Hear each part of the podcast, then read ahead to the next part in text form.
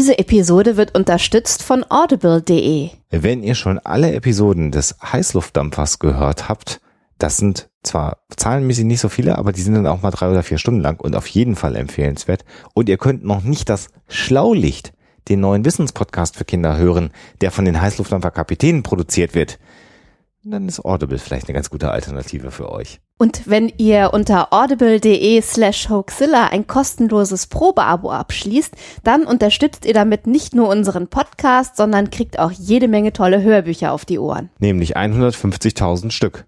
Mehr Informationen findet ihr unter www.audible.de slash hoaxilla.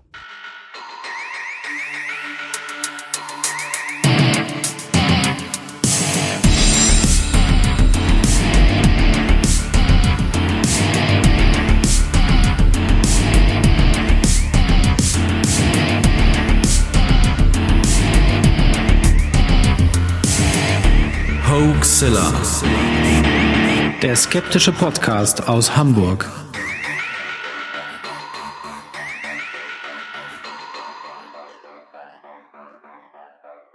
Hallo und herzlich willkommen zum 195. Mal bei Hoaxilla, dem skeptischen Podcast aus Hamburg. Wie immer bei mir meine wunderbare Frau, die Hoax Mistress Alexa. Muss ich jetzt was sagen? ich weiß gar nicht mehr, wie das geht. Hallo ihr da draußen. Ja. Und bei mir natürlich der Hoaxmaster. Lange hat's gedauert, bis jetzt diese Episode endlich mal wieder online geht. Das hat im Wesentlichen damit zu tun, dass das ist eigentlich der Hauptgrund, mein Dayjob im Moment äh, doch sehr viele Ressourcen gezogen hat durch sechs Tage Wochen, viele, viele Abendsitzungen, die ich hatte. Und Sehr zu meinem Leidwesen. Genau. Zu deinem auch. Zu meinem auch, aber äh, also das Problem ist einfach, dass die Zeit für Recherche und Aufnahmen plötzlich dann doch sehr eingedampft waren und äh, tatsächlich ähm, wenn man dann sechs Tage die Woche durcharbeitet mit Abendsitzungen, irgendwie der Sonntag dann auch einfach äh, eine Zeit ist, die man auch mal braucht, um sich wieder ein wenig zu erholen. Zudem sind sehr viele Dinge im Moment im Hintergrund angestoßen, die demnächst mal alle irgendwann fertig werden. Also wir reden davon, dass es eine Hoaxilla iOS. Wir wollten das doch alles am Ende machen. Ja, wir machen das diesmal am Anfang. da müsst ihr jetzt durch. Genau, eine Hoaxilla iOS App geben wird, die deutlich mehr sein wird als eine Single Podcast Catcher App. Das heißt, für all diejenigen, die iPhones äh, besitzen, äh, da wird eine App kommen, die wirklich äh, sehr innovativ und neu ist und das haben sehr wenige Podcasts. Daran arbeiten wir. Die äh, Hoaxilla Homepage, die ja nun auch etwas in die Jahre gekommen äh, ist, wird überarbeitet. Da sitzen wir gerade dran. Ähm, ein Hauptding, was sehr viel Zeit gekostet hat, war äh, oder ist im Moment noch die Erstellung der DVD zu dem Film ein Interview mit Dr. Axel Stoll. Also nachdem wir gedacht haben, eigentlich ist die Arbeit an, am Film schon aufwendig gewesen, auch die DVD mit drei Stunden Bonusmaterial da sind so viele kleine Sachentscheidungen dabei und man muss sich mit Dingen wie der äh, freiwilligen Selbstkontrolle äh, äh, herum äh, kümmern und ähm, da Dinge machen, Anträge schreiben und solche Geschichten. Also all das frisst äh, unglaublich viel Zeit und das hat ein bisschen dazu geführt, dass der ähm, Produktionsstau etwas eingetreten ist. Aber ähm, wir hoffen, dass sich das jetzt langsam nach und nach alles wie so äh, Dominosteine, die fallen, in Wohlgefallen auflöst und wir dann auch endlich wieder dazu kommen, regelmäßig den Huxler Podcast Podcast zu machen. Äh, die Frage, warum es trotzdem regelmäßig Huxilla TV gibt, können wir auch beantworten. Huxilla TV bezahlt wesentliche Bestandteile unserer Miete, das muss man einfach sagen. Wir haben da eine vertragliche Bindung. Insofern äh, ist es einfach so, dass wir da ja auch wirklich alle 14 Tage was abliefern äh, müssen. Das brauchen wir tatsächlich auch, um hier über die Runden zu kommen. Und das erklärt, warum Huxilla TV sehr regelmäßig weitergeht. Und auch das ist natürlich eine Sache, die bei dem beschriebenen Stress, der im Moment anscheinend auch nicht sonderlich einfach war. Und äh, aber wir glauben, dass 2016 ein Jahr sein wird, was sich in vielen Bereichen äh, jetzt wieder ein bisschen normalisieren wird. Wöchentlich, denke ich, ist im Moment unrealistisch, aber das wird auch wieder regelmäßig. Oh ja, also ich glaube, zum wöchentlichen Rhythmus werden wir nicht mehr zurückkehren. Aber ähm, wunderschön fände ich so zwei Folgen pro Monat. Wir schauen mal. Wir haben genau. ganz viele Interviewpartner, ganz spannende Themen, wo wir gerade die ganzen Termine festzurren. Da sind auch einige Interviewpartner und Themen dabei, die von euch gewünscht worden sind. Das versuchen wir natürlich auch alles zu berücksichtigen. Und natürlich all die vielen Themenvorschläge, die wir bekommen, lesen wir weiter weiter, die kommen weiter in die Bundeslade und werden nicht vergessen. Und wenn es danach geht, kann es noch viele, viele, viele, viele, viele äh, Folgen Huxela geben. Das heutige Thema zum Beispiel ist auch ein, ich hätte gesagt Zuschauerwunsch, ein Hörerwunsch, ja. der an uns herangetragen worden ist. Ein Fall, von dem ich nichts gehört hatte, der aber doch sehr unheimlich ist. Dazu kommen wir aber gleich. Genau. Und damit wollen wir mal jetzt diese Einleitung beenden. Wir haben noch ein paar News am Ende der Sendung, über die wir gerne nochmal reden wollen, ein paar Termine, die wir euch nennen. Aber jetzt machen wir erstmal dann wie gewohnt weiter in der Sendung.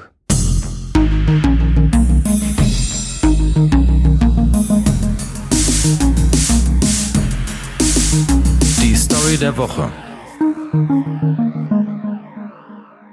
Wer von euch schon mal mit einer Verkehrsmaschine geflogen ist, zum Beispiel in den Urlaub, der kennt es natürlich. Vor dem Start gibt's immer die Sicherheitshinweise. Und da wird einem unter anderem auch gezeigt, wie auch auf den Karten, nicht nur wo die Ausgänge sind, sondern auch was man mit seiner Schwimmweste macht. Und auf den Karten ist auch die Position zu sehen, die man einnehmen sollte, wenn das Flugzeug dann mal in Schwierigkeiten gerät. Die berühmte Brace Position, das heißt also, man sitzt auf seinem, Angesch also auf seinem Sitz angeschnallt, beugt sich vor und schützt den Kopf, also lehnt den Kopf sogar wahrscheinlich an den, äh, an die Lehne des Vordermanns und soll dann so verbleiben. Und ich weiß nicht, wer sich schon mal gefragt hat, warum man eigentlich diese Position einnehmen soll. Der Grund dafür ist nämlich ein, ein sehr, sehr makaberer und sehr grauenvoller. Ähm, es ist ja eigentlich sonnenklar, dass man einen Flugzeugabsturz, also wenn es dann mal zu einem Unfall kommt, wahrscheinlich nicht überlebt. Man kann aber sein Leiden durchaus verkürzen, nämlich genau indem man diese Position einnimmt. Die sorgt nämlich dafür, dass man beim Aufprall ähm, in Sekundenschnelle einfach tot ist, weil das Genick bricht. Fertig aus die Maus.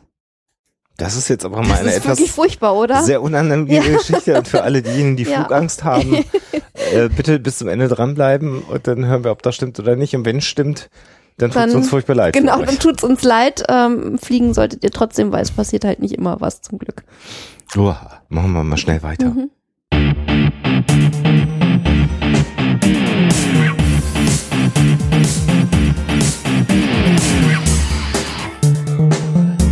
Thema der Woche. Im heutigen Thema geht es um den Tod, den sehr mysteriösen Tod einer jungen kanadischen Studentin namens Eliza Lamb.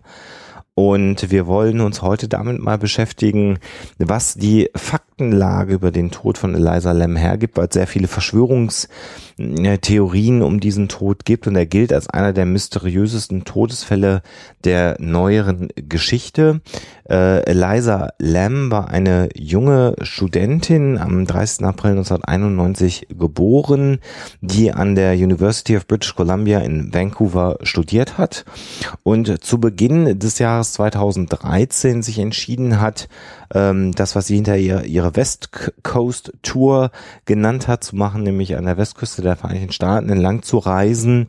Und äh, man kann das alles ganz gut nachverfolgen, weil Eliza Lam wie heute natürlich viele Leute einen Tumblr-Blog hatten und einen Twitter-Account und sie hat da sehr viele Fotos gepostet und hat sich mit Kunst und Kultur beschäftigt.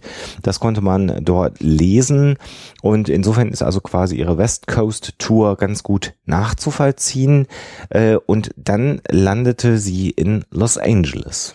Und am 26. Januar 2013 ist sie dann eingecheckt in das berühmt-berüchtigte Cecil Hotel in Downtown Los Angeles. Ähm, das Hotel selber hat einen sehr, sehr zweifelhaften Ruf. Es ist nicht bekannt, inwieweit Ela Salam das, diese ganzen Geschichten gekannt hat. Möglich ist es durchaus, weil die äh, Sachen äh, ziemlich berühmt sind. Also äh, Jack Unterweger, der Serienmörder, soll da äh, gewohnt haben und ähm, Richard ja Ramirez, genau. Haben, über Unterweger haben wir auch eine Sendung mit äh, Lydia Billinke mal gemacht, oder ihn ja zumindest erwähnt, sehr ausführlich. Und ähm, ja, äh, die waren schon mal da verortet. Ähm, das Hotel wird immer wieder in Zusammenhang gebracht mit Selbstmorden. Also es gibt eine, ist allerdings eine Krimi-Autorin, eine amerikanische, die irgendwie interviewt worden ist nach, nach diesem ganzen Fall. Und die sagte, ja, und diese ganzen äh, Selbstmorde da, die waren quasi an der Tagesordnung in dem Hotel. Eine Frau ist mal da aus dem Fenster gesprungen und hat im Fall noch einen Passanten getroffen, also nicht im Fall, beim Aufprall, dann einen Passanten getroffen und den dann auch noch mit in den Tod gerissen. Also Und es das hat ist einen schon Mord grausig. und es hat einen Mord im Hotel auch gegeben. Ne? Einen Mord im Hotel, genau.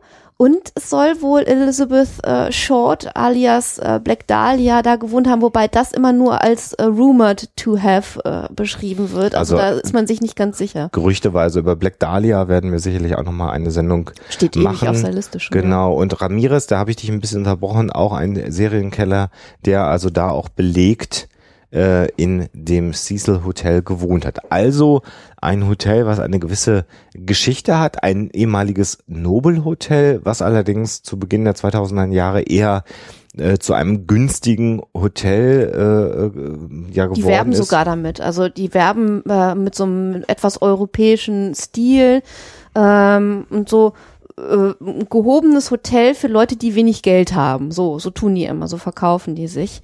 Ähm, äh, das Ganze ist halt, äh, denke ich mal, wirklich glanzvoll gewesen irgendwann bis zur großen Depression und dann halt äh, irgendwie so ein bisschen runtergekommen.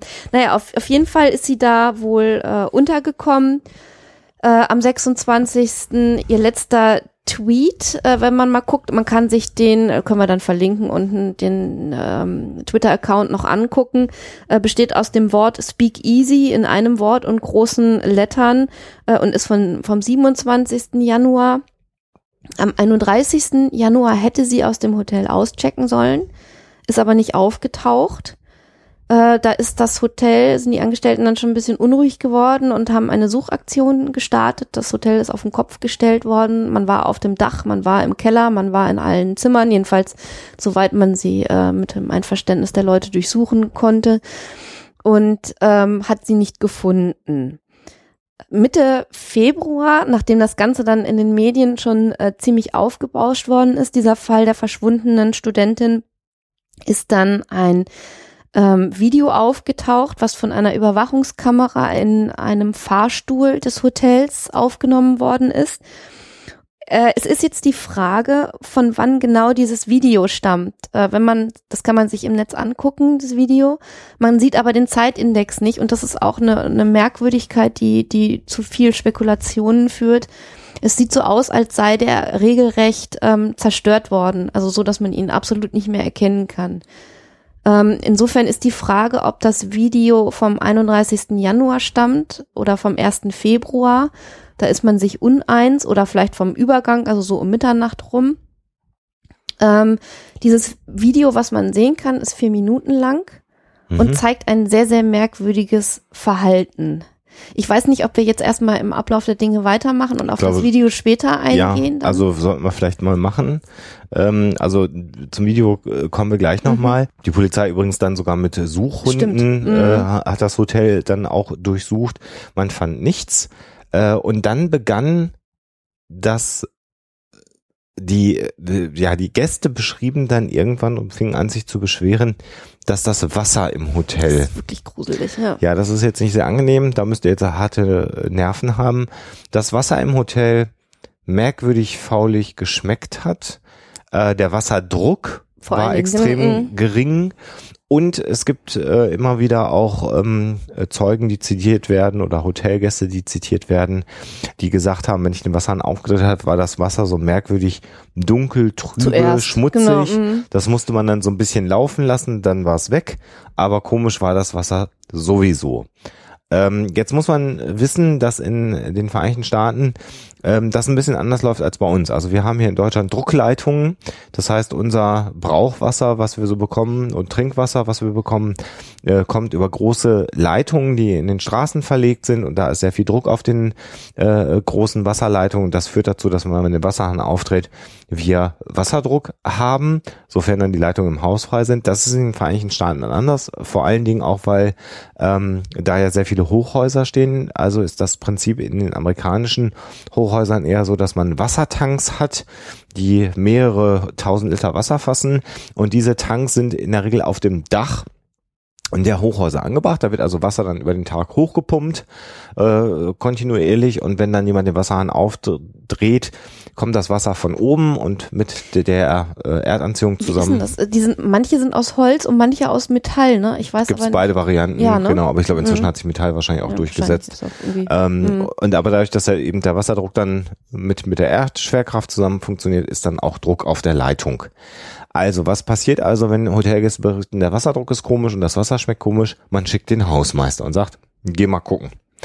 Äh, und der Hausmeister im Cecil Hotel ist dann auf das Dach des Hotels durch gegangen. eine verschlossene und alarmgesicherte Tür, zu der Genau. natürlich die Mitarbeiter dann irgendwie Zutritt haben. Genau, man will ja eigentlich nicht, dass da irgendwelche Leute auf dem Dach rumspringen, damit da auch nicht unbedingt Leute runterspringen.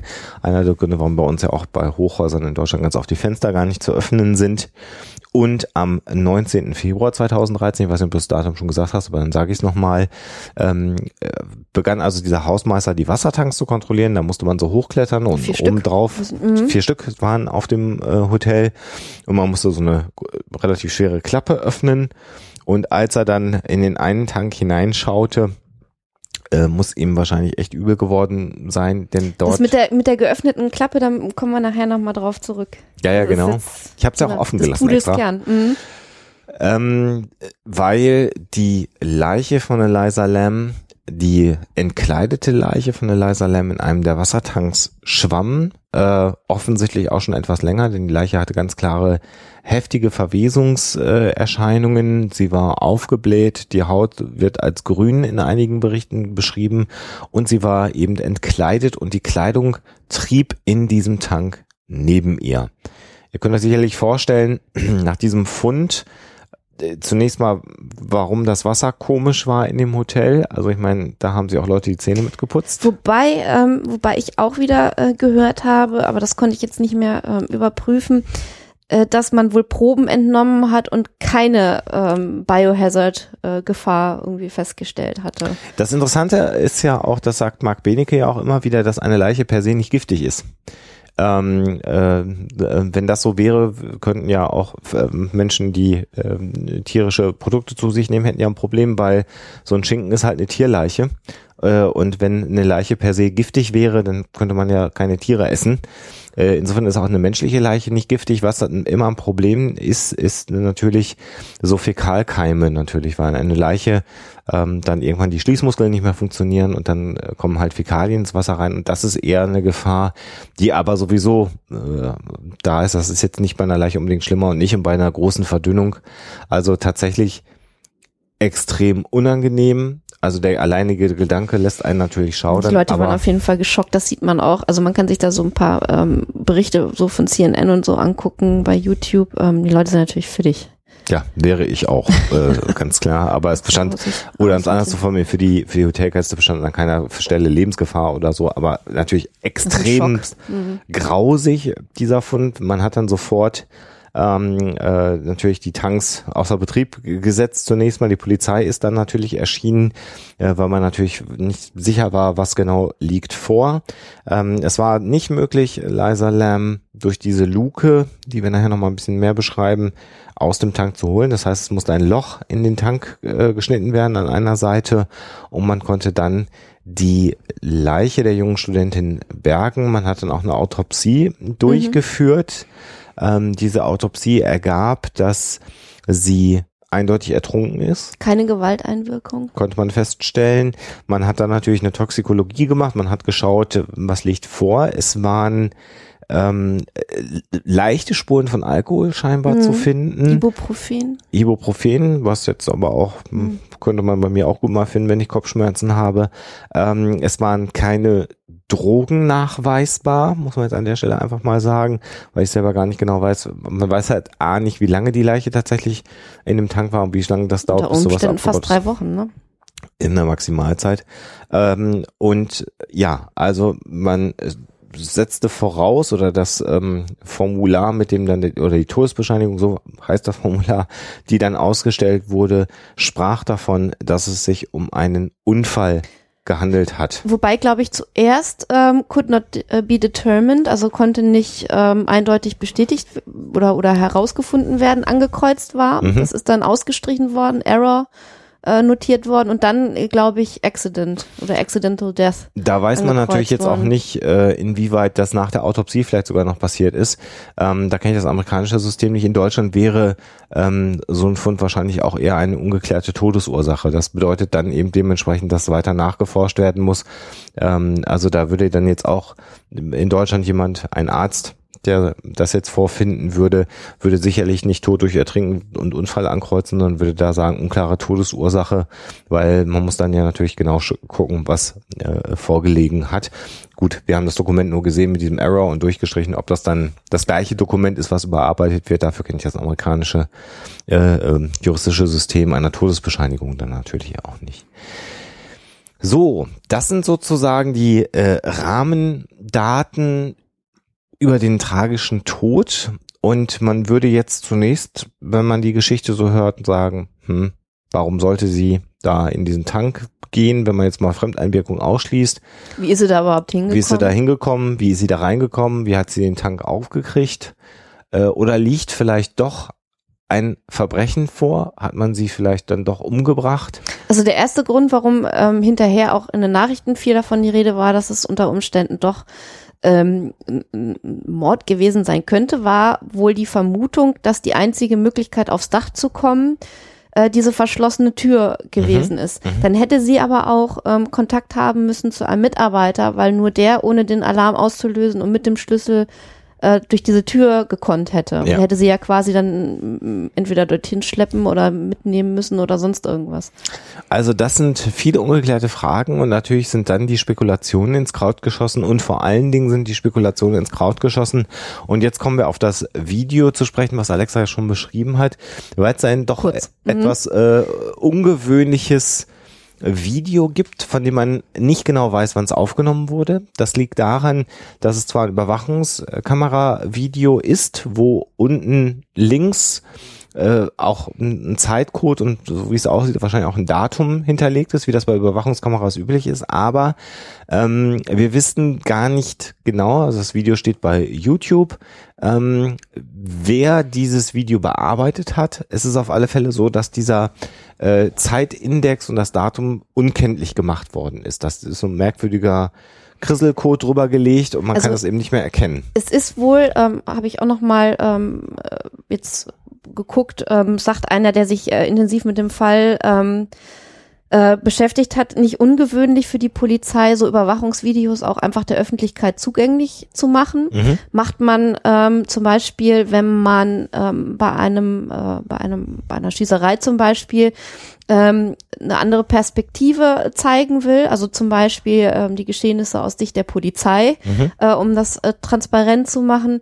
Bei vermissten Personen natürlich vor allen Dingen, wenn das Gesicht zu erkennen ist, damit man Mhm. unter Umständen auf die Hilfe der Bevölkerung zurückgreifen kann und da Unterstützung hat.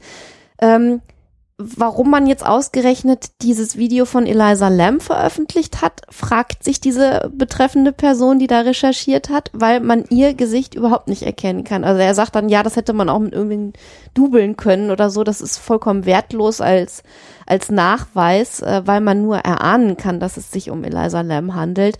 Ähm, ist aber eigentlich sonst, ähm, meine ich, von den Ermittlern nicht weiter hinterfragt worden. Also Mhm. es ist einfach veröffentlicht worden, das Ding. Ja, den Mann, den du meinst, ist ein Mensch, der einen YouTube-Kanal hat in den Vereinigten Staaten. Warte mal, denn John Larden, kann das sein? Ja, kommt wohl hin.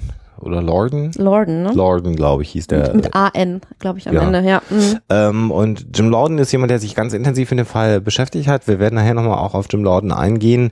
Und wenn Alex gesagt hat, ein Mensch, der da sich beschäftigt hat, das ist also jemand, der ähm, sich ein Stück weit zur Aufgabe gemacht hat, das Rätsel um Eliza Lamb zu äh, klären und der mit einem sehr objektiven und kritischen Ansatz an die Sache herangegangen ist. Na, er hat auch teilweise ein bisschen arg spekuliert, weil er dann, also er hält sich sehr, sehr lange daran auf, dass dieses Video offensichtlich manipuliert worden ist. Er und andere auch haben dann äh, festgestellt, eben nicht nur dieser Index ist nicht äh, kenntlich gemacht worden, beziehungsweise unkenntlich gemacht worden, sondern äh, man hat auch wohl eine Minute entfernt aus dem Video und hat es da, dann aber ein bisschen verlangsamt. Also ich habe mal, man kann sich das auf YouTube angucken, so ein Vergleich, ähm, die, die äh, Laufzeit, wie sie so bei YouTube zu finden ist Mhm. und dann die rekonstruierte.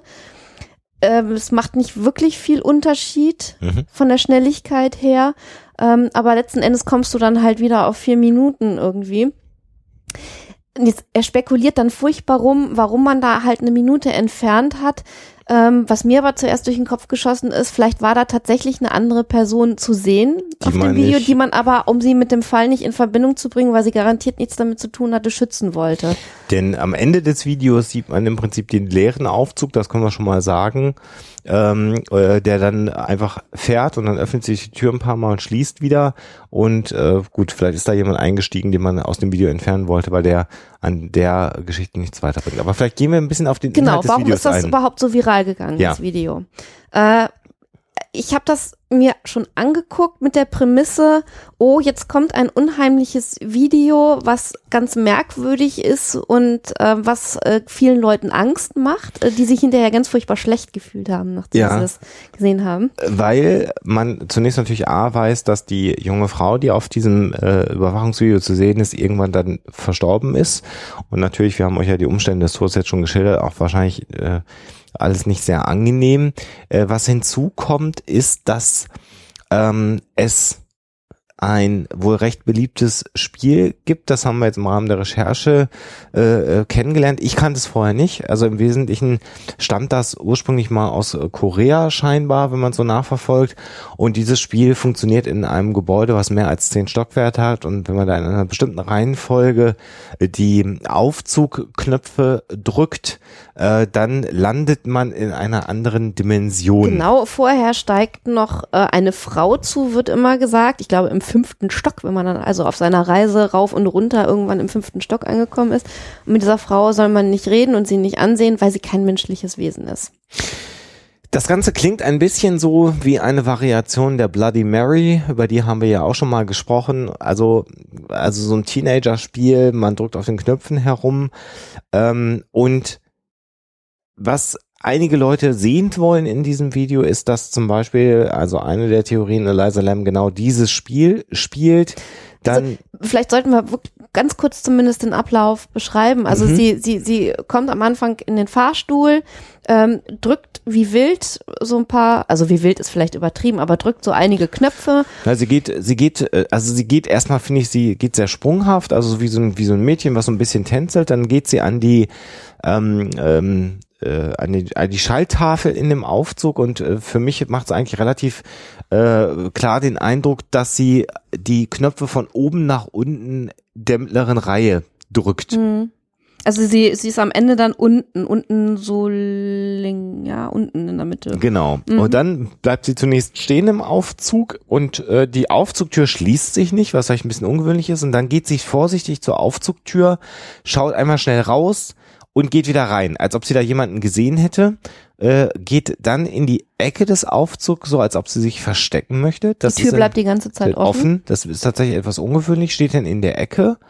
Und dann löst sie sich, guckt nochmal so um die Kurve, sieht, da ist Die keiner. Hände so, so vom äh, Körper gefaltet. Genau, So und guckt also ganz vorsichtig aus der Aufzugtür raus, ähm, als ob sie erwartet, dass da jemand käme. Dann macht sie einen vorsichtigen Schritt in den Flur hinein, dann einen schnellen Schritt, dann steht sie im Flur, tänzelt ein bisschen und geht dann wieder rückwärts in den Aufzug hinein und geht dann wieder raus. Ähm, das wirkt etwas merkwürdig zumindest, sagen wir dann, mal. dann tritt sie so ein bisschen so nach links aus dem Bild raus, äh, aus der, also neben der Tür quasi. Ja. Und dann sieht man, wie sie so den Arm anwinkelt und äh, da haben Experten wohl erkannt, dass sie sich so durch die Haare streicht oder ihre Haare irgendwie am Hinterkopf äh, festhält oder so. Das macht sie übrigens hinterher nochmal, macht sie eine Mhm. ähnliche Geste. Also insofern sieht das so aus, als ob sie jetzt mit den Armen ja wirklich zum Kopf geht. Ja, dann kommt sie wieder rein, wobei sie sich so ein bisschen mit beiden Beinen äh, links und rechts, äh, beiden Beinen, beiden Beiden. Händen links und rechts abstützt. und, drückt wieder, alle Knöpfe. Mhm. Das ist also schon jetzt ungewöhnlich und sie bückt sich sehr tief herunter dabei, äh, drückt wieder alle Knöpfe, sehr ausführlich. Also bestimmt drückt sie da Zweimal hintereinander oder zweimal, dreimal, ich weiß zweimal oder dreimal hintereinander die, die ganzen Knöpfe. Dann geht sie wieder raus, streicht Und sich die Haare hinter die Ohren. Genau, also das ist wieder so eine Geste. Und jetzt kommt dann nämlich eine, eine Stelle, die ganz ungewöhnlich ist. Da macht sie links neben der Tür draußen stehen so ganz merkwürdige Handbewegungen, so ein bisschen, als ob sie beim Sprechen gestikuliert. Ja, als ob sie mit jemandem redet Ja. auf dem Flur, genau. Und das ist nämlich der Punkt, warum auch viele Leute gesagt haben, es kann gar nicht sein, dass sie da irgendwie alleine war, da muss noch eine andere Person irgendwie involviert gewesen sein. Das geht so, so eine kleine Weile, so ein paar Sekunden, dieses Gestikulieren, dieses Merkwürdige, ähm, von dem manche Menschen auch behauptet haben hinterher dann, äh, das sei nicht menschlich gewesen, diese Bewegungen, als ob ihre Gliedmaßen auf einmal irgendwie länger gewirkt hätten, was natürlich äh, Etwas überhöht ist, sagen wir es mal vorsichtig. Also das sieht eher aus wie eine junge Dame, die Ja. ja, ein bisschen merkwürdig sich zumindest verhält und dann Und irgendwann dann ist sie weg. dann ist sie tritt weg. sie nach links äh, quasi ähm, aus dem aus der Kameraperspektive heraus und ist verschwunden. Und dann äh, sieht man, glaube ich, dann nur noch, wie die Tür irgendwann dann zugeht und eben äh, alle Stockwerke abgeklappert werden. genau, weil ja alle Knöpfe gedrückt sind im Aufzug. Ja, und sie bleibt verschwunden und das ist dann natürlich auch das Letzte, was man von Liza Lam ähm, gesehen hat. Und ich kann mir schon vorstellen, dass das äh, sehr, sehr unheimlich wirkt auf jemanden, der da auch vor allen Dingen schon mit so einer Prämisse rangeht. Es gibt dann eine ganze Reihe von Zufällen, äh, die äh, so oder Auffälligkeiten, äh, kann man sagen, die da so reinspielen. Es gibt einen Horrorfilm, einen japanischen Horrorfilm, der Dark Water heißt. Von dem es dann auch nochmal ein Remake gibt. Ein amerikanisches, genau. Die Amerikaner drehen ja gerne die Filme dann nochmal nach. Ja. Ähm, und die Geschichte dieses Films ist letztendlich äh, die Geschichte einer Mutter mit ihrem Kind. Das ist ein in, und die beiden checken in ein Hotel ein und ähm, irgendwann beginnt eben Wasser von der Decke in diesem Hotel zu tropfen, was merkwürdig riecht und merkwürdig ist. Und das ganze Hotel ist auch irgendwie gruselig. Und es stellt sich dann heraus, dass ähm, tatsächlich auch da im Wassertank dieses Hotels ein Kind Ein Mädchen, ja, ertrunken verstorben ist, ertrunken als ist. Geist Rache nimmt sozusagen. Ja, also das ist schon auch so eine Koinzidenz, die ist ein bisschen Also ungewöhnlich. ich meine, das Remake, ich will jetzt nicht lügen, ist von 2005. Der Unfall beziehungsweise der Todesfall von Eliza Lam ist von 2013. Also acht Jahre. Äh, also da äh, geraten die Leute natürlich schon ins Spekulieren.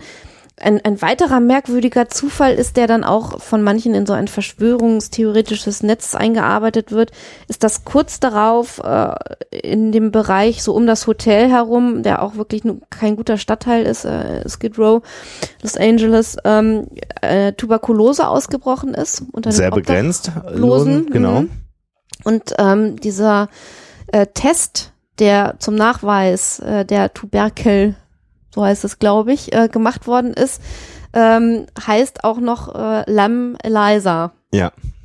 Wobei äh, dieser Eliza Test, eine Abkürzung ist. genau und Lam auch, also Ja. das ist für einen medizinischen Ausdruck eine Abkürzung, aber tatsächlich sehr, sehr ungewöhnlich. Es gibt damit Leute, die behaupten, sie sei Opfer eines Illuminaten-Rituals gewesen. All diese ähm, äh, Auffälligkeiten wären versteckte Hinweise der Illuminaten, wobei äh, ich äh, das immer sehr interessant finde, wenn ich solche Verschwörungstheorien höre, weil ich sage, wenn ich denn jemanden in einem geheimen Ritual umbringen möchte, warum sollte ich denn überhaupt irgendwem Hinweise geben? Also das äh, macht an der Stelle keinen Sinn, sondern an der Stelle Hm. sind es Also die Verschwörungstheoretiker würden wahrscheinlich sagen, um die Macht zu demonstrieren. Selbst Ja. wenn sie Hinweise geben, kommt man ihnen trotzdem nicht wirklich auf die Spur. Ja, zum Glück Aber- sind wir ja keine Nee, Verschwörungstheoretiker. zum, zum Glück nicht. Zumal ähm, ich äh, ganz ehrlich sagen muss, dass die Realität, die letzten Endes hinter diesem Fall steckt, wesentlich tragischer und äh, trauriger ist ja, genau. Also wir als sollten, sämtliche Spekulationen, die man da so äh, findet im Netz. Genau, also es gibt wirklich ganz verschiedene, äh, wirklich wilde Verschwörungstheorien, also Dämonen, Dimensionsreisen, Dämonen. Dimensionsreisen, Natürlich die, die Geister, die äh, im verfluchten Cecil Hotel, das inzwischen zum Glück auch gar nicht mehr so heißt, äh, ihr Unwesen treiben. ein Mord nach wie vor, dass sie in äh, dieser Aufzugsszene mit ihrem Mörder gestikuliert hat, dann doch nicht mit dem Aufzug gefahren ist, weil sie fliehen wollte.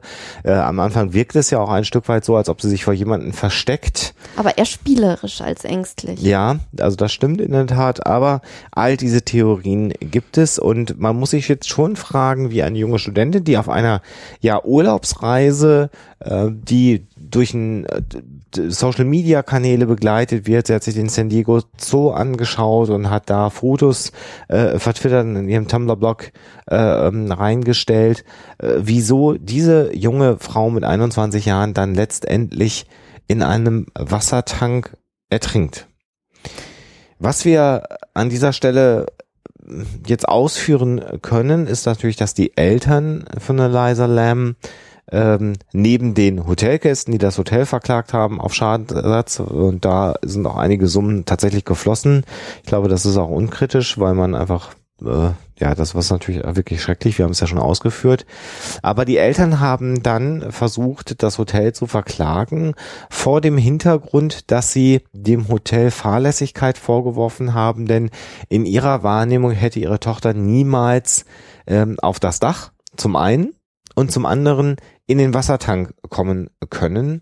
Und auch da gibt es viele Dürfen. Stimmen oder Mhm. dürfen Mhm. ähm, äh, Stimmen, die sagen, äh, das hätte sie alleine auch niemals hinkriegen können. Also A, nicht aufs Dach kommen, du hast schon die Theorie, dann müsste dann Hotel-Mitarbeiter ihr geholfen haben und B, der Deckel ähm, äh, dieses Wassertanks, das findet man sehr häufig, sei so schwer gewesen, dass wenn sie ihn überhaupt aufgekriegt hätte, das wäre schon schwierig genug gewesen, wo man sagt, das hätte sie niemals hingekriegt. Ähm, das gibt's ganz oft im Netz, aber es wird dann ganz oft geschrieben, dass der Deckel auch wieder geschlossen war. Äh, und das hätte sie auf keinen Fall hingekriegt, weil wenn sie den Deckel hätte schließen können, dann hätte sie auch wieder rausklettern können. Und äh, da, darauf fußen sich sehr viele dieser ähm, äh, Artikel im Internet und Blogbeiträge, die dann sagen, also das sind klare Indizien dafür, dass da irgendwas faul dran sein muss. Und da ist man heute ein ganzes Stück weit weiter, denn in diesem in dieser Anhörung, ob es zum Im Prozess Dezember 2015. Mhm. Mhm. zwischen äh, den Eltern von Eliza Lam und dem äh, Hotel Cecil äh, kommen wird oder nicht, sind natürlich all diese Dinge nochmal aufgerollt worden. Und da sind dann doch so einige Fakten zutage getreten. Wenn man die dann weiß, dann hilft es einem doch schon, diesen Fall anders einzuordnen. Fangen wir vielleicht zunächst mal damit an, ähm, der Wassertank. Fangen wir damit, wir rollen das mal vielleicht von hinten auf. Der Wassertank war, auch wenn das ganz oft im Internet steht, man kann es dann jetzt mit der mit diesem Gerichtsurteil, also dieser Ja- James Lorden, Jim Lorden, John. John Lorden. Ach du lieber Himmel, Äh, ich Namen. Lang- Langsam werde ich tüdelig, liebe Hörer. Ihr merkt das. Jetzt steht die vier vorne. Äh, Jim Lorden war bei dem Prozess dabei, hat sich den Also angehört. es war, es war kein Prozess, es war Äh, eine Anhörung. Anhörung, die eventuell zu einem Prozess geführt hätte, was aber dann letzten Endes nicht passiert ist. ähm, äh, und hat sich Notizen gemacht und also ein- das, äh, der erste wichtige Hinweis war, der Wassertank war nicht geschlossen. Das heißt, der Deckel war nicht auf dem Wassertank drauf. Das und der Deckel war auch nicht so beschaffen, wie das ganz oft ähm, erzählt worden ist. Oder wie nämlich man mit sich so, das vorstellt. So, so ein Deckel mit Scharnieren, den man auf- und zuklappen kann, sondern das war ähm, eine Klappe, die man runterhebt und dann komplett zur, Zur Seite, Seite legen schiebt. oder schieben kann. Und ähm, tatsächlich ist es wohl auch so gewesen, dass äh, dieser Deckel geöffnet worden ist, äh, also offen stand, Genau. als man die Leiche gefunden hat. Also ganz oft, äh, wenn man so die Artikel im Internet liest, hat man das Bild eines schweren Eisendeckels, der so an Scharnieren Wie so beim umgeklappt wird. U-Boot oder so. Genau. So. Mhm. Äh, und das ist in der Tat Ganz- sehr schwierig, aber was man machen musste, war wirklich den leicht anzuheben aus so einer Versenkung. Wenn der dann so angehoben war, konnte man ihn im Prinzip schieben. Und das war eine Sache, die auch äh, Eliza Lam sicherlich hingekriegt hat, ähm, was aber immer noch nicht erklärt, wie sie aufs Dach gekommen ist. Denn, du hast es ja schon beschrieben, äh, es gibt eine ähm, eine ges- alarmgesicherte Tür, wie hätte sie das machen sollen? Da ist dann interessanterweise in dieser Anhörung äh, vom Hotel auch eingestanden worden, dass es häufiger Fälle von Menschen gab und Hotelgästen, die auf dem Dach des Hotels waren. Also man hat da, man hat da jede Menge Graffiti gefunden und ähm, es war wohl tatsächlich so, dass sowohl manche Hotelgäste als auch äh, andere Leute da durchaus mal gerne gefeiert haben Mhm. auf dem Dach. Nun, wie sind, die, wie sind die darauf gekommen? Genau. Äh, und da muss man jetzt natürlich eine Besonderheit der amerikanischen Architektur kennen und auch der der britischen Architektur meine ich, nämlich die Feuerleiter Genau. ähm, mit denen man äh, durchaus auch, ähm, wenn man ein bisschen schwindelfrei ist und klettern kann, da aufs Dach gelangt. Also das heißt, man kann im Prinzip Aus dem Fenster klettern Äh, und, und dann auf die Feuerleiter und dann kann man aufs Dach kommen und ähm, äh, auch das ist nicht ungewöhnlich. Da müsste man sich dann also fragen, muss diese Feuerleiter besser gesichert sein? Dann hat man aber, Aber Fluchtwegsfragen. sagen, ne? Also das ist äh, sehr schwierig. Also insofern ähm, hat das Hotel da auch schon eingestanden, dass durchaus es Fälle gab von Menschen, die oben auf das Dach gelangt sind und damit ist so die zweite große Frage im Fall von Eliza Lam schon beantwortet, nämlich A, wie ist sie in den Tank hineingekommen und B, wie ist auf das Dach gekommen. Jetzt äh, versuchen wir mal das Video noch einzuordnen. Dazu müssen wir noch etwas über die Person Eliza Lam erzählen. Ähm, ich tue mich bei dem Video nachher ein bisschen schwer. Äh, Fangen wir mal mit denen an, was man sagen kann. Eliza Lam litt an einer äh, psychischen Erkrankung. Sie ist äh, diagnostiziert worden mit einer bipolaren Störung. Äh, was ist eine bipolare Störung? Eine bipolare Störung ist das, was man auch manchmal eine manische Depression nennt. Das heißt, äh, sie litt unter depressiven Phasen oder Depressionen muss man vielmehr sagen. Das ist nämlich viel mehr als eine depressive Phase, äh, in denen es ihr sehr, sehr schlecht ging, wo sie antriebslos war und alle klaren ähm, Indikationen einer Depression hatte. Und gleichzeitig hatte sie aber auch immer wieder manische Phasen und das ist so das, wo dann die Menschen sehr aufgedreht sind, wo sie wenig schlafen, wo sie glauben, sie können die Welt neu erfinden, witzige Projekte starten und genau daran litt Eliza Lam, genau an diesem Wechselbad der Gefühle, wenn man es mal blöd formuliert. Und es ist auch und so, dass man sich in diesen Phasen leicht überschätzt, ne? Auch das, auch das, also völlige Selbstüberschätzung in einigen Bereichen und man muss auch sagen, dass es immer so Phasen, so mittlere Phasen gibt, wo die Menschen dann in Anführungsstrichen äh, das Wort, was ich gleich benutze, bitte richtig verstehen, äh, nämlich was die Affekte, was die Emotionen angeht, normal sind. Also dann völlig unauffällig sind, also weder super depressiv noch völlig überdreht sind. Das zeichnet eine bipolare Störung auf und es gibt in einigen Fällen ähm, auch eine, eine Mischform, wo es so eine Mischung ähm, äh, gibt zwischen manisch und depressiv, so eine gemischte bipolare äh, Phase. Ähm, nicht so ganz häufig, warum ich das erwähne das hat man übrigens in dem Fall jetzt so nicht diagnostiziert, aber das ist vielleicht nochmal ganz interessant, um das nachher noch ein bisschen einzuordnen. Äh, sie hat vier unterschiedliche Medikamente genommen das ist, ich weiß gar nicht, ob das für den amerikanischen Markt ungewöhnlich ist oder ob man das generell macht. Normalerweise, glaube ich, sollte man nicht so viele Medikamente äh, verschreiben. Ich glaube, in Deutschland ist das auch nicht der Standard, aber wie, sei es drum. Es war also bekannt, Wäre ja auch dann die Kanadier wahrscheinlich gewesen. Kanadier in mhm. dem Fall, ja. Ähm, äh, dass sie vier unterschiedliche Medikamente nahm, um diese bipolare Störung zu behandeln. Und äh, es scheint so zu sein, dass sie die Medikamente nicht zumindest nicht regelmäßig genommen hat und gerade auch in der Zeit, in der sie jetzt an der Westküste unterwegs war, nicht regelmäßig genommen hat. Also was, was äh, auffällig ist, was sich dann hinterher auch herausgestellt hat, ähm, war, dass sie sich jeden Tag bei ihren Eltern gemeldet hat, wirklich jeden Tag und am 31. Januar dann nicht mehr. Das heißt, da hatten ihre Eltern ähm, schon nichts mehr von ihr gehört und haben sich deswegen Sorgen gemacht. Äh, des Weiteren ist in dieser Anhörung herausgekommen, dass eine Postkarte existiert, die sie äh, der, äh, einem Cousin oder einer Cousine geschickt hat, die aber dann irgendwie bei ihren Eltern gelandet ist. Mhm. Den Inhalt kennt man nicht, der ist nicht äh, veröffentlicht worden natürlich, aber hat wohl dazu geführt, dass die Eltern sich große Sorgen gemacht haben. Das heißt, die Eltern haben natürlich über den psychischen äh, Zustand ihrer Tochter Bescheid mhm. gewusst mhm. und haben wahrscheinlich schon dadurch, dass sie sich nicht gemeldet hat und dann diese Postkarte kam, geahnt, dass sie vielleicht ihre Medikamente abgesetzt hat. Jetzt kommen wir dann unter diesen Aspekten nochmal auf das ähm, Fahrschulvideo hinzu und ich möchte gar nicht so viel Spökenkickerei betreiben und zu sehr, auch das gibt es im Netz zuhauf, die Körpersprache mhm. interpretieren, jede Bewegung Ja, sie hätte da mit diesen Haaren irgendwie so sexuell aufreizend irgendwie äh, agiert. Was mir aus psychologischer Sicht dabei aber auffällt, ist die Tatsache, dass ähm, das Verhalten schon ungewöhnlich ist, definitiv ähm, der, der Umstand, dass der Fahrstuhl nicht losfährt und sie so viel Zeit dort verbringt, kann man zunächst mal damit erklären, dass sie auch immer wieder auf den Knopf gedrückt hat, der die Fahrstuhltür offen hält. Das hat zum Beispiel ähm, John Laden auch ähm, rausgefunden. Mhm. Lorden, Lorden. Ich immer noch nicht. Ja. ähm, und ähm, das merkwürdige Verhalten außerhalb des Fahrstuhls, also gestikulieren, merkwürdige Gesten machen, mit jemandem sprechen, ähm, da hat auch Jim äh, Lorden herausgefunden, dass direkt vor dem Aufzug, das sieht man allerdings also, nicht im Wenn man rausguckt rechts. Ja, ein Spiegel hängt. Äh, und man kann jetzt also mit relativ großer Sicherheit sagen, dass äh, Liza Lamb vor diesem Spiegel äh, agiert hat. Also vermutlich hat sie da auch jemanden gesehen und mit jemandem interagiert, nämlich mit sich selber.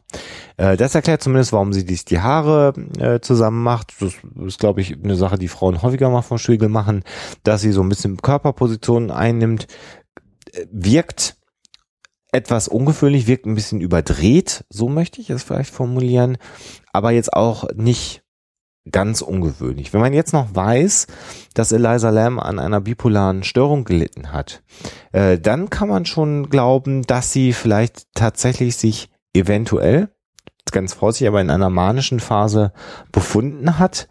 Ähm, es gibt seltene Fälle, da ist aber leider natürlich nicht belegt, ähm, wie stark ausgeprägt ihre Störung war, wo ähm, Menschen in einer manischen Phase zum Teil auch ein bisschen Realitätsverlust erleiden.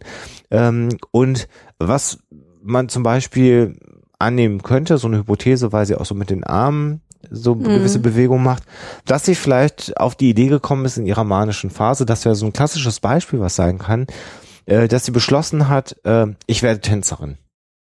So, und äh, jetzt bin ich in Los Angeles und äh, das ist eine total gute Idee, dass ich jetzt aufhöre, mein Studium zu machen und ich werde jetzt einfach Tänzerin. An Kunst war sie sowieso interessiert und quasi so von ihrer Idee begeistert war, dass sie vom Spiegel gleich mal angefangen hat, Tanzbewegungen zu üben.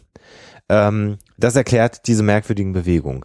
Ähm, es gibt Also wobei das auch Spekulation Äh, ist, aber, natürlich. aber eine etwas mal äh, ein ein ein educated guess. Ja, also natürlich, Mhm. wie gesagt, mit, mit aller gebotenen Vorsicht, eine Mhm. Idee dessen, was ich da gesehen habe. Es kann auch etwas vollkommen anderes gewesen sein. Vielleicht hat sie Dass sie auch sich mit sich selber unterhalten. mit sich hat. selber unterhalten, Mhm. vielleicht hat sie sich, äh, hat sie sich in Gedanken, das kann dann auch passieren, mit jemandem gestritten, Mhm. äh, der nicht da war. Ähm, äh, ich mache manchmal das auch, wenn ich mich auf Gespräche vorbereite, dass ich die Gesprächsfäden mal durchgehe und auch laut rede dabei. Da ist Alexa dann immer ein bisschen irritiert, warum ich in der Gegend rumblubbere. Und wenn man das vielleicht sogar in der manischen Phase macht, dann gestikuliert man vielleicht sogar auch dabei. Ähm, eine Erklärung, warum sie da alle Knöpfe auf dem Aufzug drückt, weiß ich nicht. Vielleicht wollte sie einen Gag machen und fand das lustig in der manischen Phase zu sagen, ich drücke alle Knöpfe, dann haben die alle Probleme in ihren Aufzug zu kommen, weil es gibt ja nichts dann sorge ich auch noch dafür, dass die Tür zwei Minuten offen bleibt. Das hat man nachgeprüft. Äh, Leute, die da im Hotel waren, haben das festgestellt, dass man tatsächlich da irgendwie zwei Minuten lang die Tür geöffnet hat, Ja. wenn man diesen Knopf drückt. Also was man auf dem Video sieht, ist sicherlich ein Verhalten, was ungewöhnlich ist äh, und vielleicht tatsächlich überdreht wirkt, aber in keinem Fall ähm, ja dämonisch Nichts ist. Übernatürliches hat. Genau. Und ich bin mir noch nicht mal sicher, ob wir da wirklich von einer von einer wirklichen wahnhaften Geschichte äh, sprechen können. Dafür ist das Verhalten dann, wenn sie denn vor jemanden flieht und wie sie dann so aus dem Aufzug rausguckt. Also ein, ein Hinweis äh, vielleicht noch, ähm, sie soll wohl zuerst in dem Hotel in einem Mehrbettzimmer ja, äh, übernachtet haben, wobei sich dann die anderen Gäste in diesem Zimmer hinterher beschwert haben äh, über ihr merkwürdiges Verhalten, wobei natürlich auch die große Frage ist, was ist merkwürdig? Was Ja. genau hat sie gemacht? War sie nachts auf und hat irgendwie gesprochen oder man weiß es halt nicht. ja, oder sie war einfach völlig überdreht. Also Mhm. manische Menschen sind manchmal auch wirklich unfassbar anstrengend, sie können sehr kommunikativ sein. Ähm, also da gibt's verschiedene Möglichkeiten und ähm, äh, tatsächlich ist es so, dass Menschen, die äh, dann doch außerhalb der Norm sich verhalten, dass dann auch manche Menschen einfach damit überfordert sind, das vernünftig zu beschreiben, sondern die sind dann einfach komisch, genauso wie es beschrieben ist. Also die Frau ist komisch und das ist komisch, wir würden nicht gerne mit der auf dem Zimmer sein. Ähm, also das spricht auch dafür, dass sie zumindest auffällig ähm, äh, gewesen ist. Also das erklärt so diese Aufzugsszene und das zeigt einen Menschen. Ähm, häufig wird gesagt, naja, das ist eine Folge der Depression. Da würde ich eher sagen, Depression eher nicht. Also so bewegt sich ähm, auch, auch motorisch, weil sie ja tänzelt, weil sie sich sehr schnell bewegt. So be bewegt sich kein Mensch, der in einer schweren Depression sich befindet. Aber das würde sehr gut zu einer manischen Phase äh, äh, passen. Und du sagst jetzt, also wenn man das äh, dann zu Ende denkt, äh, bis, zu dem, bis zu dem tragischen Ende, hat dann dazu geführt, dass sie gesagt hat, ich gehe jetzt schwimmen. Wäre eine, eine, So, eine Hypothese, dass wir zu sagen, ich gehe jetzt mal schwimmen Mhm. oder ich gehe jetzt mal aufs Dach. Mhm. Das ist ja so das nächste, was man äh, vermuten muss. Ist sie, Und guck mir mal die Stadt von oben an. ja, So. das wäre zum Beispiel gar nicht ungewöhnlich zu sagen, jetzt äh, on top of the world, äh, wenn ich jetzt mal in meinem Modell bleibe, ich will Tänzerin werden, ich will berühmt werden, ich werde Schauspielerin, was auch immer, dann gehe ich jetzt mal auf das Dach des Hotels, das ist schön groß und dann gucke ich mir meine Stadt mal an. Ich spinne natürlich Mhm. völlig, aber das erklärt dann, warum sie aufs Dach geklettert ist. Und dann der Gedanke, ähm, als sie dann diese Wassertanks gesehen hat, zu sagen, oh, da kann ich ja noch höher klettern. Ja, also ich komme also noch mal ein ganzes Stück weiter nach oben und oben auf dem Wassertank der Deckel, dann sagt man, was ist denn da wohl drin? Macht das auf, sieht Wasser und vielleicht dann tatsächlich in dieser Selbstüberschätzung, die du schon beschrieben hast, die auch äh, Bestandteil einer manischen Phase sein kann, der Gedanke, prima, ich gehe jetzt mal schwimmen. Und dann ist das Problem tatsächlich, wenn sie dann dort in den, in den Tank reingeklettert ist, dass sie ja nicht mehr rausgekommen ist, weil offensichtlich der Füllstand nicht so groß oder, oder der Füllstand so niedrig war, dass sie oben nicht mehr an den Deckel dran Das gekommen heißt ist. aber auch dann äh, letzten Endes, dass es ein ähm, durch ihre psychische Störung herbeigeführter Unfall gewesen ist und kein Selbstmord. Also durch die, das ist eine schwierige Frage. Ich habe nochmal extra angefangen und ein bisschen recherchiert und geschaut. Ähm, ich habe schon auch Menschen in einer schweren Depression erlebt und nochmal, die bewegen sich dann auch körperlich ganz anders und sind da verlangsamt.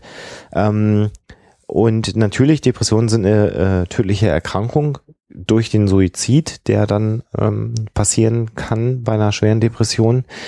Äh, also wenn man zunächst mal hört, bipolare Störung oder sie hat an Depressionen gelitten, würde ihr ein Selbstmord tatsächlich erstmal auch nahe liegen. Aber so wie sie insgesamt in die, auf diesem Fahrstuhlvideo wirkt, Mhm. ähm, äh, dass sie doch, doch sehr lebhaft unterwegs ist, äh, hat, hat zwei Paar Schuhe. Das eine Paar Schuhe ist zu sagen eher eine manische Phase und Selbstüberschätzung. Oder aber was ganz oft beschrieben wird, und das ist ein bisschen paradox bei Menschen, die dann in den Suizid gehen, dass sie direkt vor dem Suizid extrem gute Laune bekommen. Und viele Angehörige auch dann völlig entsetzt darüber sind, ähm, dass äh, dem ging es doch jetzt Mhm. gerade die letzten paar Tage Mhm. sehr, sehr gut. Warum hat er das gemacht? Ähm, und der Grund, warum es diesen Menschen auch nach außen hin und auch tatsächlich nach innen hin sehr gut ist, ist, dass sie fertig sind mit allem. Sie haben den Plan, wie sie sich ihrer Krankheit endgültig entledigen können, nämlich dem Suizid, gefasst. Sie können ihre Dinge noch regeln, weil das ist ja selbstgesteuert. Ich suche mir dann den Zeitpunkt meines Todes selber aus und haben tatsächlich gute Laune, weil für sie der Ausweg aus der Krankheit jetzt feststeht. Äh, Das klingt sehr, sehr makaber, ist aber mh, wirklich sehr, sehr häufig dann auch belegt, ähm, dass das genau so passiert. Also das wäre die zweite Hypothese. Ich kann es von außen Mhm. nicht beurteilen. Das Ganze auch in Kombination mit der Reise, mit den, mit den Beiträgen, die es im Blog gab, die Sachen, die sie geschrieben und, hat. Und natürlich auch äh, so, so, so Dinge wie das, das durch einen ähm, Automatismus dann ihre Blogbeiträge, also die dann nur noch in Bildern bestanden haben, auch nach ihrem Tod noch äh, weiter ähm, veröffentlicht Ja. wurden.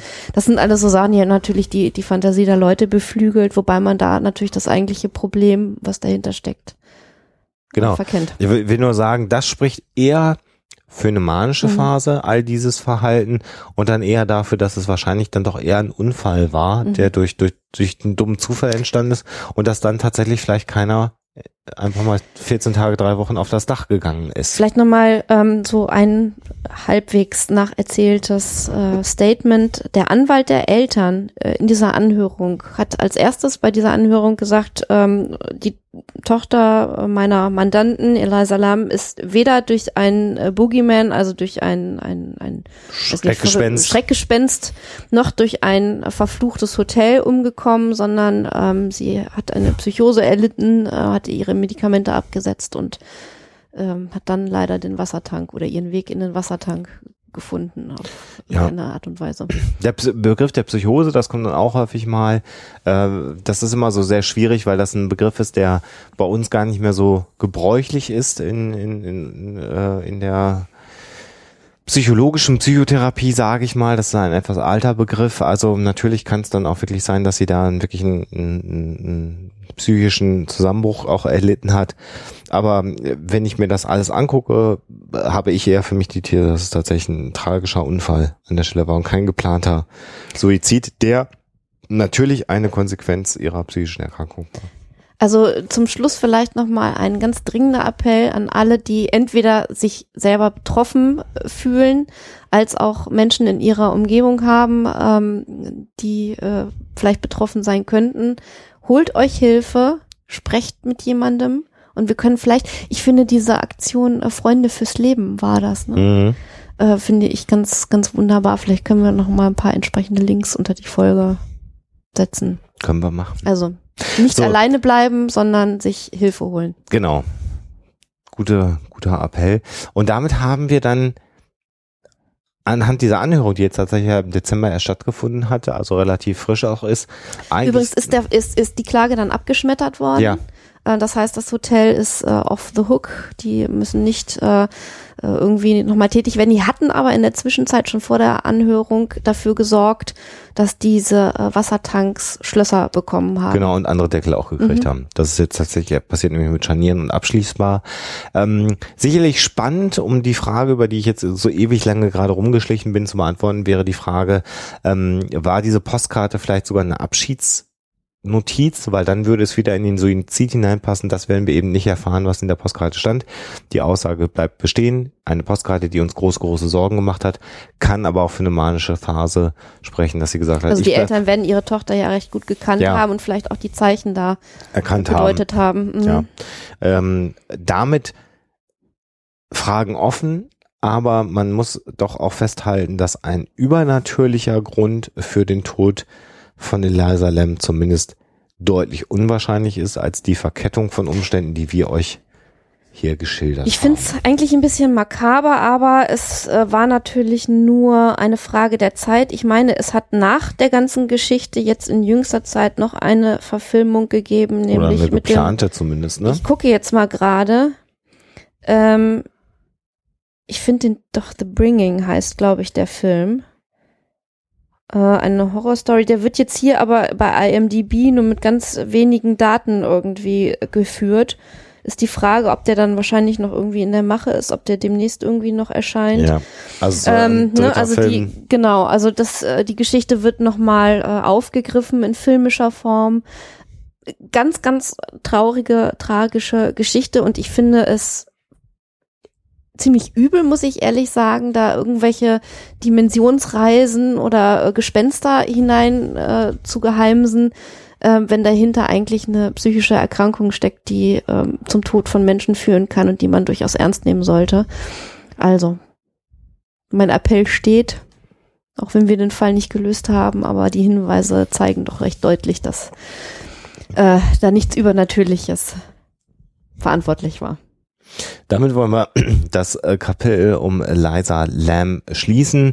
Hoffen, dass ihr das interessant fandet. Wir werden natürlich das Fahrstuhlvideo verlinken. Wir werden weitere Quellen zum Lesen geben. Ihr werdet dann auch, wenn ihr Lust habt, äh, da einige Artikel finden, die natürlich in eine ganz andere Richtung äh, interpretieren, als wir das hier getan haben. Und da könnt ihr dann mal schauen, welche Version euch denn wohl die realistischste erscheint. Das könnt ihr dann gerne nochmal machen. Und jetzt müssen wir nochmal aufklären, diese makabre Geschichte über die Brace-Haltung im Flugzeug. Die Auflösung.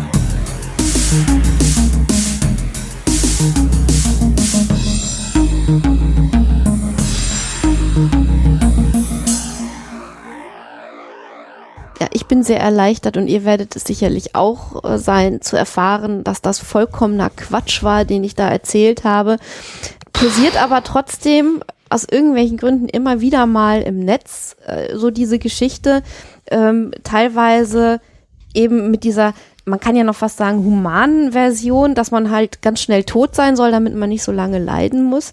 Äh, manchmal aber auch so ein bisschen fieser, dass, dass diese Haltung dafür sorgen soll, dass man hinterher die Opfer irgendwie leichter identifizieren kann, weil die Gliedmaßen irgendwie nicht so durch die Gegend. Also ich möchte gar nicht weiter ins Detail gehen, es ist zu schrecklich. Es stimmt nicht. Äh, und äh, diese Position sorgt dadurch, dass man weniger strampeln kann, dass man recht kompakt in seinem Sitz sitzt, eben dafür, dass man unter Umständen doch leichter äh, einen Unfall überleben kann. Ähm, das heißt also, ihr dürft beim nächsten Sicherheitscheck äh, und Hinweis vor einem Flug äh, ruhig dieser Karte glauben, die ihr da vor euch findet äh, und diese Haltung einnehmen. Aber ich wünsche natürlich jedem, der fliegt, äh, dass es gar nicht erst dazu kommt und dass das gar nicht notwendig ist. Ist ja auch deutlich seltener, als man das glauben mag, so dass sowas es. mal auf äh, taucht natürlich. Genau. So, jetzt müssen wir einige Termine euch nochmal äh, nennen. Ähm, äh, und da kommt jetzt eine ganze Reihe von Terminen, die wir euch nennen. Beginnen wir mit, heute ist Montag, der 7. März, wo wir aufnehmen, dem 10. März hier in Hamburg sind wir bei Skeptics in the Pub zu Gast und werden da etwas zu Wundergeschichten erzählen, also ein bisschen kurzfristig, aber wer Lust und Laune hat, besucht uns äh, im Haus 73 bei Skeptics in the Pub in Hamburg. Ähm, dann ist es so, so, dass wir in der darauf kommenden Woche ähm, auf der Leipziger Buchmesse selber wahrscheinlich kurz, aber zumindest in Leipzig sein werden. Wir werden am 18. März abends im Zentralkabarett äh, aus den Hoax Fights Band 2 vorlesen und wir können da auch schon mal sagen, wer bis zur Leipziger Buchmesse den zweiten Band der Hoax Fights vorbestellt, der hält ein äh, signiertes Exemplar von Alexa und mir. Das Ganze gilt also jetzt nur noch bis zur Leipziger Buchmesse und das Buch wird Anfang Mai äh, erscheinen und ihr kriegt dann Anfang Mai eben ein signiertes Exemplar, wenn ihr bis zur Leipziger Buchmesse bestellt. Am 19. März, Alexa, liest du dann nochmal in Leipzig. Ja, und zwar meine Verschwörungstheorie-Geschichte aus dem Buch Verschlusssache vom Verlag Ohne Ohren. Ja. Und äh, da freue ich mich schon ganz besonders drauf, weil das das erste Mal ist, dass ich irgendwie, also ja, eine Kurzgeschichte, äh, die ich selber auch noch geschrieben habe, vortrage vor Publikum. Das heißt, es gibt also so einige äh, Gelegenheiten, uns in äh, Leipzig zu erleben. Sollten wir dann noch weitere Termine haben, äh, wenn sich dann noch was ergeben, dann folgt uns bitte doch mal bei Facebook oder Twitter oder kommt auf die Homepage und da werden wir das noch ankündigen. Und dann ähm, gibt's noch äh, zwei Termine im Mai, ein bisschen längerfristig, aber da weisen wir auch schon mal gerne darauf hin, nämlich am 5. Mai 2016, das ist der ähm, äh, Christi Himmelfahrts Donnerstag, da sind wir bei der Skepcom beim Publikumstag und werden da äh, kurz äh, etwas präsentieren können. Abends ist es dann so, dass ab 20 Uhr die PodCon, das haben wir schon ein paar Mal gemacht. Mit ganz vielen tollen Podcastern, werden wir uns da treffen im äh, Schulterblatt in, hier in Hamburg in der Taverna Romana.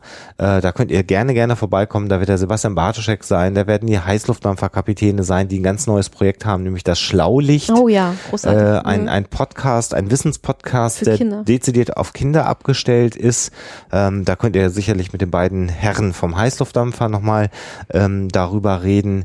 Äh, ich weiß gar nicht, ich glaube, der Buddler ist dabei ähm, bei, bei der Podcon Ja. und wahrscheinlich noch ganz viele andere tolle Podcaster. Diesmal organisieren wir das gar nicht so ganz zwingend, sondern im Wesentlichen die Heißluftdampfer, Kapitäne. Ähm, auch da findet ihr Podcon auf Facebook und da werden wir auch nochmal eine Ankündigung schreiben. Dann sage ich auch nochmal ordentlich in der Ankündigung, wer da alles ist. Also 5.5. abends ab 20 Uhr die große Skepcon und am 6.5. gegen Abend, da haben wir noch keine festgelegte Uhrzeit, aber da gibt's dann auch noch mal eine Lesung hier in Hamburg, und zwar mit Alexa und mir aus den Hoax Files und eventuell noch ein paar Sachen aus deinem Psycho- und wir lesen dann nicht alleine, sondern Ja. Lucy von Ork äh, wird dabei sein Yay. bei der Lesung gemeinsam. Und ähm, das wird eine tolle Sache. Und wir lesen. Hast du gesagt, wo das Nein. ist? Ah, okay. Wir lesen im Hamburg Dungeon. Also wer den mal sehen möchte, ich weiß gar nicht, ich glaube, aber das ist nicht ganz ganz im Dungeon, Nee, das ist in der, in der, im Restaurant oder der Cafeteria. Genau. Aber die auch sehr, sehr cool ist und wo die öfter solche Veranstaltungen machen. Genau, also da sind wir dann im Hamburg Dungeon und lesen und den Termin solltet ihr euch auf alle Fälle auch vormerken. Und an dieser Stelle nochmal der Hinweis für all diejenigen, die jetzt sagen, Mensch, ähm, wir, würden auch mal gerne, dass die Huxillas bei uns einen Vortrag halten oder dass die mal vorbeikommen und den Stollfilm zeigen. Und wenn es nicht wir sind, dann wollen wir doch den Bartoschek mit seinen Verschwörungstheorien mal haben, dass der den Stollfilm bei uns zeigt. Ähm, dann könnt ihr ab jetzt euch an unser Management wenden. Huxilla hat inzwischen ein Management, genau für die, all diese Anfragen. Ähm, das macht der Marc Quambusch und ähm, die E-Mail-Adresse findet ihr im Impressum bei Huxilla oder in unserem Presseportal. Also wer da Anfragen hat, da freuen wir uns immer gerne äh, und doll drüber und dann schreibt uns das gerne und dann gucken wir, ob wir da äh, zusammenkommen und vielleicht auch eine Aufführung machen. Und Stollfilm dann jetzt nochmal die DVD jetzt ganz, ganz, ganz, ganz, ganz, ganz bald. Ähm, die geht diese Woche dann letztendlich dann auch endlich in die Vervielfältigung, weil wir alle Dinge abgeschlossen haben und äh, man kann die vorbestellen beim JMB Verlag. Ähm, auch das werden wir nochmal verlinken.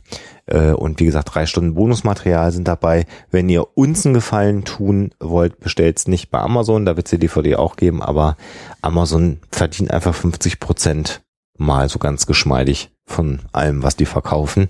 Und bei dem JMB Verlag verdienen alle Beteiligten etwas mehr Geld und euch kostet's das gleiche in dem Fall. Also insofern, das mal so als Hinweis. Man sollte auch kleine Verlage und kleine Vertriebswege vielleicht unterstützen. Ja, das war also der Werbeblock äh, am Ja. Ende mit ganz vielen Terminen, aber das muss jetzt auch mal wieder sein. Und ansonsten äh, haben wir viele, viele, viele spannende Themen. Wir haben viele spannende Interviewpartner, die wir hinweisen. Wer uns äh, öfter auch mal sehen will, geht äh, und guckt sich mal vielleicht Hoaxilla TV an. Da gibt's ein 40-tägiges Probeabo sowieso bei massengeschmack.tv. Dann kann man sich das mal angucken, ob einem das gefällt oder nicht.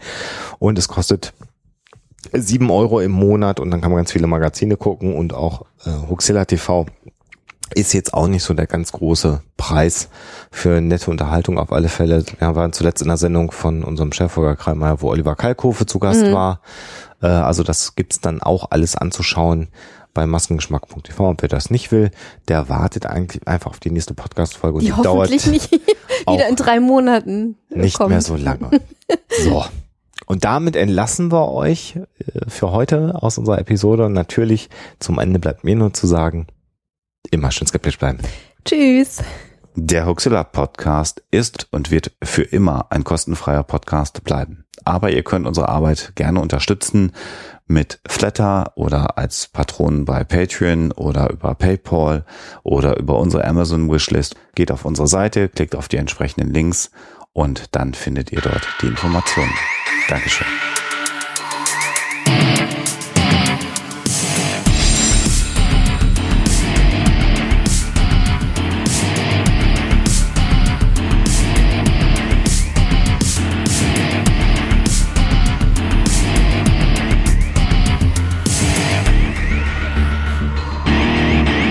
Schickt Fragen, Anmerkungen oder Feedback an info@huxilla.de.